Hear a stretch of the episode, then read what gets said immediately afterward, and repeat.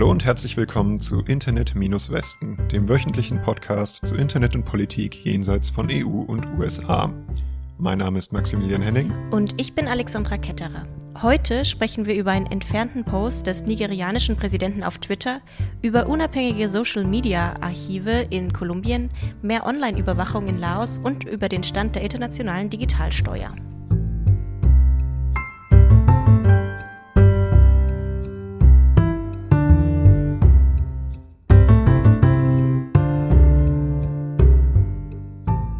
Viele von denen, die sich heute schlecht benehmen, sind zu jung, um sich an die Zerstörung und die Verluste von Menschenleben während des nigerianischen Bürgerkriegs zu erinnern. Jene von uns, die 30 Monate im Feld standen, die durch den Krieg gingen, werden sie in einer Sprache behandeln, die sie verstehen. Das hat der Präsident von Nigeria, Muhammadu Buhari, diese Woche auf Twitter gepostet. Dabei ging es um die komplizierte Sicherheitslage im Südosten Nigerias, besonders wiederholte Angriffe der Gruppe Indigenous People of Biafra auf Einrichtungen von Nigerias nationaler Wahlkommission und auf Polizeistationen. Wer ist das und was wollen die? Das ist eine sehr komplizierte Frage. Äh, der Name Biafra hat eine lange Geschichte. Also die Kurzfassung ist, Nigeria hat drei große Volksgruppen. Eine davon sind die Igbo, hauptsächlich im Osten des Landes. Und aus verschiedenen Gründen hat 1967, sieben Jahre nach der Unabhängigkeit Nigerias, ein hauptsächlich von Igbos besiedeltes Gebiet im Südosten wiederum seine Unabhängigkeit von Nigeria erklärt. Der Name dieses neuen Staats war eben Biafra. Äh, den hat die nigerianische Regierung aber nicht anerkannt und die nächsten drei Jahre herrschte ein Bürgerkrieg, in dem mehr als eine Million Menschen gestorben sind, hauptsächlich ZivilistInnen in Biafra. Letztendlich musste Biafra kapitulieren und wurde wieder in Nigeria eingegliedert. Seitdem gab es aber immer wieder Gruppen, die wieder ein unabhängiges Biafra gefordert haben. Und die neueste Gruppe davon nennt sich eben Indigenous People of Biafra. Die Organisation gibt es schon seit einigen Jahren und im Dezember letzten Jahres hat sie dann eine paramilitärische Einheit gebildet und am 19. Februar offiziell verkündet, dass zwischen Nigeria und Biafra wieder Krieg herrsche. Es ist also kompliziert. Kann man so sagen. Und äh, vor diesem Hintergrund kamen dann eben diese Woche die Tweets des Präsidenten. Und die kamen auch bei manchen Nigerianerinnen nicht so gut an, so berichten Nachrichtenseiten aus dem Land jetzt ein paar Zitate, die Drohungen seien nicht präsidential, nicht die Art von Worten, die ein Präsident sagen sollte, das hier ist nicht mehr die Ära der 60er, nur eine kleine Auswahl eben. Und neben der Kritik an Buhari, also das hättest du nicht sagen sollen, gab es dann auch noch Kritik an Twitter, das hättet ihr nicht erlauben sollen, beziehungsweise wieso macht ihr denn nichts? Und der Vergleich, den auch die Nachrichtenseiten hier ziehen, ist der zu Ex-US-Präsident Donald Trump, der hatte im Januar getweetet, dass der Mob im US-Kapitol damals aus Patrioten bestanden hätte, sein Wort. Und äh, Twitter hatte ihn vorher schon ein paar Mal gewarnt und nach diesem Tweet wurde sein Account damals dann permanent gesperrt. Und das haben die Leute jetzt dann auch für Buhari gefordert? Genau, und Twitter hat auch tatsächlich etwas gemacht. Der letzte Tweet äh, von Buhari, der mit dieser Drohung, Leute in der Sprache eines Bürgerkriegs zu behandeln, wurde entfernt und Buhari konnte zwölf Stunden lang nicht auf seinen Twitter-Account zugreifen. Auch Indigenous People of Biafra hat Twitter für die Entfernung des Tweets gelobt und gefordert, den Account von Buhari dauerhaft zu entfernen. Das hat Twitter aber nicht gemacht und auch ein Video, in dem er eine ziemlich ähnliche Formulierung benutzt, wurde nicht entfernt. Und der Informationsminister der nigerianischen Regierung hat Twitter währenddessen beschuldigt, in verschiedenen Fällen unterschiedlich zu handeln. Dabei hat er auch die großen Proteste gegen die SARS-Spezialeinheit vor einigen Monaten erwähnt, die auf Twitter damals mit dem Hashtag EndSARS organisiert wurden. Wie sieht's denn da aus? Gibt es noch andere Fälle von Regierungschefs wie Trump oder so, die Probleme mit Twitter bekommen haben? Also tatsächlich gibt es da einige. Ich habe gerade eben mal kurz nachgeschaut und habe da ein paar interessante Fälle gefunden. Zum Beispiel Ali Khamenei, den obersten Führer, sein Titel des Irans. Der wurde 2019 für einen Tag gesperrt und verschiedene Anführer der Tatmadaw, also des Militärs von Myanmar, äh, waren vor einiger Zeit oder jetzt äh, seit Beginn oder nach dem Coup im Anfang Februar gesperrt. Und äh, Raúl Castro, der Nachfolger von Fidel Castro, ist seit 2019 ebenfalls auf Twitter gesperrt. Kolumbianische Demonstrantinnen prangern momentan in sozialen Medien die Zensur ihrer Inhalte über den Paro Nacional, also den nationalen Streik, an. Dazu gehören auch die Internetsperren in Cali, die Stadt, in der der Großteil der Proteste stattgefunden hat. Es wurden eine Reihe von Initiativen gegründet, um gegen diese Zensur vorzugehen. Die Initiativen sehen die Proteste als historische Ereignisse und wollen sie dokumentieren. Man will sich also von den Moderationsregeln der Plattform unabhängig machen. Äh, jog mein Gedächtnis. Was geht in Kolumbien gerade ab? Am 28. April fingen die Proteste an, nachdem die Regierung eine Steuerreform angekündigt hatte. Die Regierung hat argumentiert, sie will mit der Reform die kolumbianische Wirtschaftskrise mildern, die seit Corona extrem äh, in die schiefe Lage gekommen ist. Das Bruttoinlandsprodukt sank im vergangenen Jahr um 6,8 Prozent. Das ist der tiefste Einbruch seit einem halben Jahrhundert und die Arbeitslosigkeit steigt immer weiter an. Die vorgeschlagene Reform hätte den Schwellenwert, ab dem Gehälter besteuert werden, sehr gesenkt, was jeden mit einem monatlichen Einkommen von 2,6 Millionen Pesos, das sind umgerechnet 564 Euro, betroffen hätte. Und sie hätte auch viele der derzeitigen Steuerbefreiungen für Privatpersonen abgeschafft und die Steuer für Unternehmen erhöht. Dagegen hatten die Gewerkschaften zum Protest aufgerufen. Die Regierung ging sehr brachial und gewaltvoll gegen die Protestierenden vor, sodass auch als die Pläne zu dieser Steuerreform über Bord geworfen wurden, also die Regierung gesagt hat, okay, wir machen die Steuerreform doch nicht, sind die Proteste nicht abgeflaut, sondern noch größer geworden. Und jetzt wird weiter gegen die Regierung generell und vor allem den Extremeinsatz von Gewalt gegenüber den Protestierenden demonstriert. Okay, und ich schätze, die Regierung geht dann auch weiter dagegen vor. Und ich schätze mal, wir würden nicht darüber reden, wenn nicht auch im Internet irgendwas passieren würde. Ganz genau. Also die Leute, die Protestierenden dokumentieren ihren Protest und auch das Eingreifen von Polizei und Militär auf den sozialen Medien. Und viele Protestierende klagen im letzten Monat darüber, dass ihre Posts von den Plattformen zensiert werden.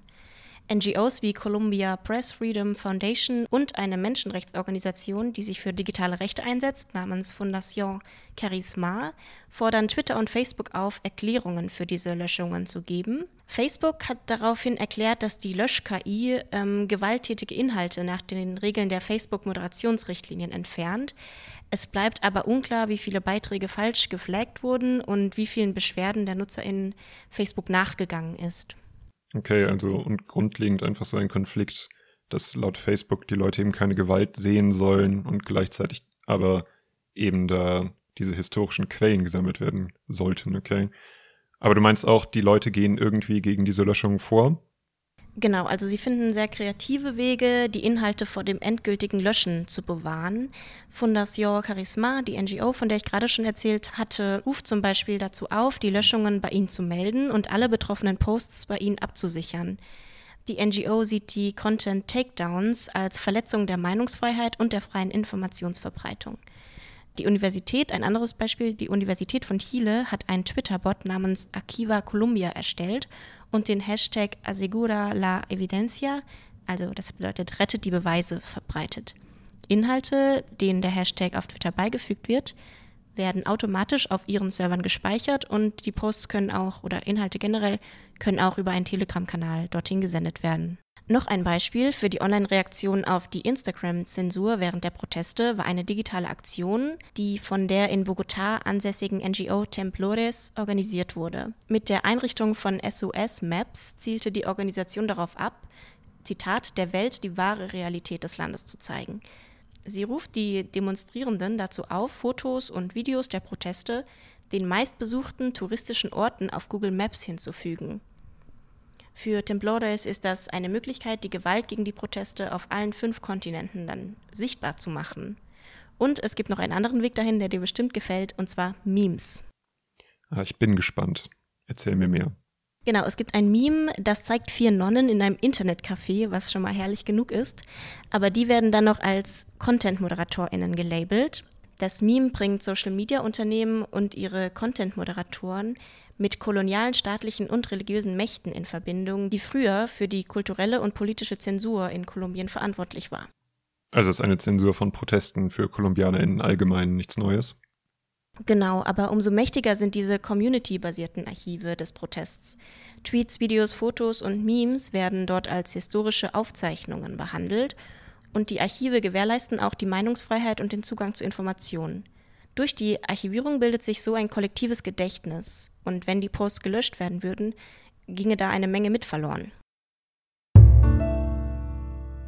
In Laos überwacht seit einigen Wochen eine neue Einheit die sozialen Medien. Das heißt besonders sogenannte Fake News und Kritik an der Regierung oder der herrschenden kommunistischen Partei. Beim ersten Verstoß spricht die Einheit eine Warnung aus, beim zweiten gibt es eine Geldstrafe, ab der dritten eine Gefängnisstrafe. Das hat ein Mitglied des laotischen Sicherheitsministeriums Radio Free Asia gesagt. Außerdem sollen in Zukunft alle BesitzerInnen von Seiten im Internet bei Facebook oder anderen sozialen Medien registriert werden. Und ohne Registrierung dürften Seiten in Zukunft keine Informationen oder Nachrichten mehr veröffentlichen. Ah ja, und die Nutzerinnen sollten doch bitte den offiziellen Medien auf Facebook folgen. Und ja, wer hier öfter zuhört, bekommt vielleicht gerade so ein leichtes Gefühl von Déjà-vu. Vor zwei Wochen waren in Vietnam, einem Nachbarstaat von Laos, Wahlen und auch da gibt es ein kommunistisches Einparteienregime und eine Sondereinheit zur Überwachung von sozialen Medien. Und wie in Vietnam ist auch in Laos Facebook das bei weitem am meisten genutzte soziale Netzwerk. Gibt es auch schon Reaktionen zu dieser neuen Einheit? Die gibt es. Äh, eine ganze Reihe von Initiativen und NGOs haben gemeinsam ein offizielles Statement veröffentlicht. Darunter sind zum Beispiel die thailändische Manushya Foundation, das Southeast Asia Freedom of Expression Network und Access Now und sie fordern eine komplette Rücknahme der neuen Regelung und die Beachtung internationaler Menschenrechte. Es ist tatsächlich auch ganz interessant, wie international diese Gruppe ist, und auch in der Berichterstattung wird dabei öfter die Milk Tea Alliance erwähnt, eine Bewegung pro Demokratie und Anti-Volksrepublik China. Und die kommt ursprünglich aus Thailand, hat sich aber durch soziale Medien nach Taiwan, Hongkong und Myanmar verbreitet. Und das Symbol dieser Bewegung ist, Überraschung, Milchtee, beziehungsweise die verschiedenen nationalen Varianten davon. Und die Nachrichtenseite The Diplomat spekuliert jetzt, dass die laotische Regierung mit ihren aktuellen neuen Maßnahmen verhindern will, dass sich diese Milk Tea Alliance auch nach Laos ausbreitet. Wie steht's denn in Laos so mit digitalen Rechten? Äh, nicht gut. Da gibt's einige bekannte Beispiele und das bekannteste davon ist äh, eine laotische Aktivistin, die im September 2019 zu fünf Jahren Gefängnis verurteilt wurde, weil sie wiederholt auf Facebook die Politik der Regierung kritisiert hat die Aktivistin, bekannt unter dem Namen Moai, hat seit 2017 immer wieder Videos auf Facebook Live gepostet, zuerst zu einer Brücke an der Grenze von Laos und Korruption bei deren Bau und dann 2018 zum Zusammenbruch eines Damms, bei dem mindestens 40 Personen gestorben sind. Und sie sitzt momentan immer noch im Gefängnis für ihre Videos und das Urteil wurde von vielen internationalen Gruppen verurteilt. Als Gegenzug auf die Besteuerung von Tech-Unternehmen will die USA auf Güter wie indischen Reis, italienische Taschen oder türkische Teppiche hohe Zölle erheben. Das hat die US-Handelsbeauftragte am Mittwoch gesagt. Die Besteuerung der Tech-Unternehmen sieht die USA als Diskriminierung gegenüber amerikanischen Unternehmen. Diese Vergeltungsandrohung kommt kurz bevor sich die Finanzchefs der G7-Länder am Wochenende in London treffen um den Stand der Steuerverhandlungen zu besprechen. Da geht es zum einen um die Besteuerung großer Tech-Unternehmen und zum anderen um einen US-Vorschlag für eine globale Mindestkörperschaftssteuer. Die Zölle würden die Länder Indien, Österreich, Italien, Türkei, Spanien und Großbritannien treffen, aber die USA gibt den Ländern einen Puffer von bis zu 180 Tagen, um zu sehen, ob die Angelegenheit durch laufende Verhandlungen gelöst werden kann. Ähnliche US-Überprüfungen über die digitale Steuerpraxis, die eben gerade geplant wird in Brasilien, der Tschechischen Republik, der EU und Indonesien, sind auch momentan im Gange. Okay, äh, Indien hat von den Ländern die meisten EinwohnerInnen. Wie sieht es mit der Besteuerung da aus? Indien erhebt eine zweiprozentige Steuer auf den Umsatz von Tech-Unternehmen, aber nur von ausländischen Unternehmen. Nach Schätzungen der Handelsbeauftragten der USA müssen die Unternehmen in Indien bis zu 55 Millionen US-Dollar pro Jahr bezahlen. Okay, und wie reagiert Indien jetzt auf diese Drohung?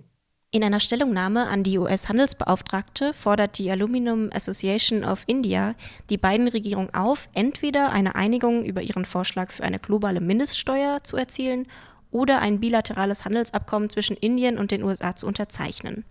Okay. Und wie ist es mit der Türkei?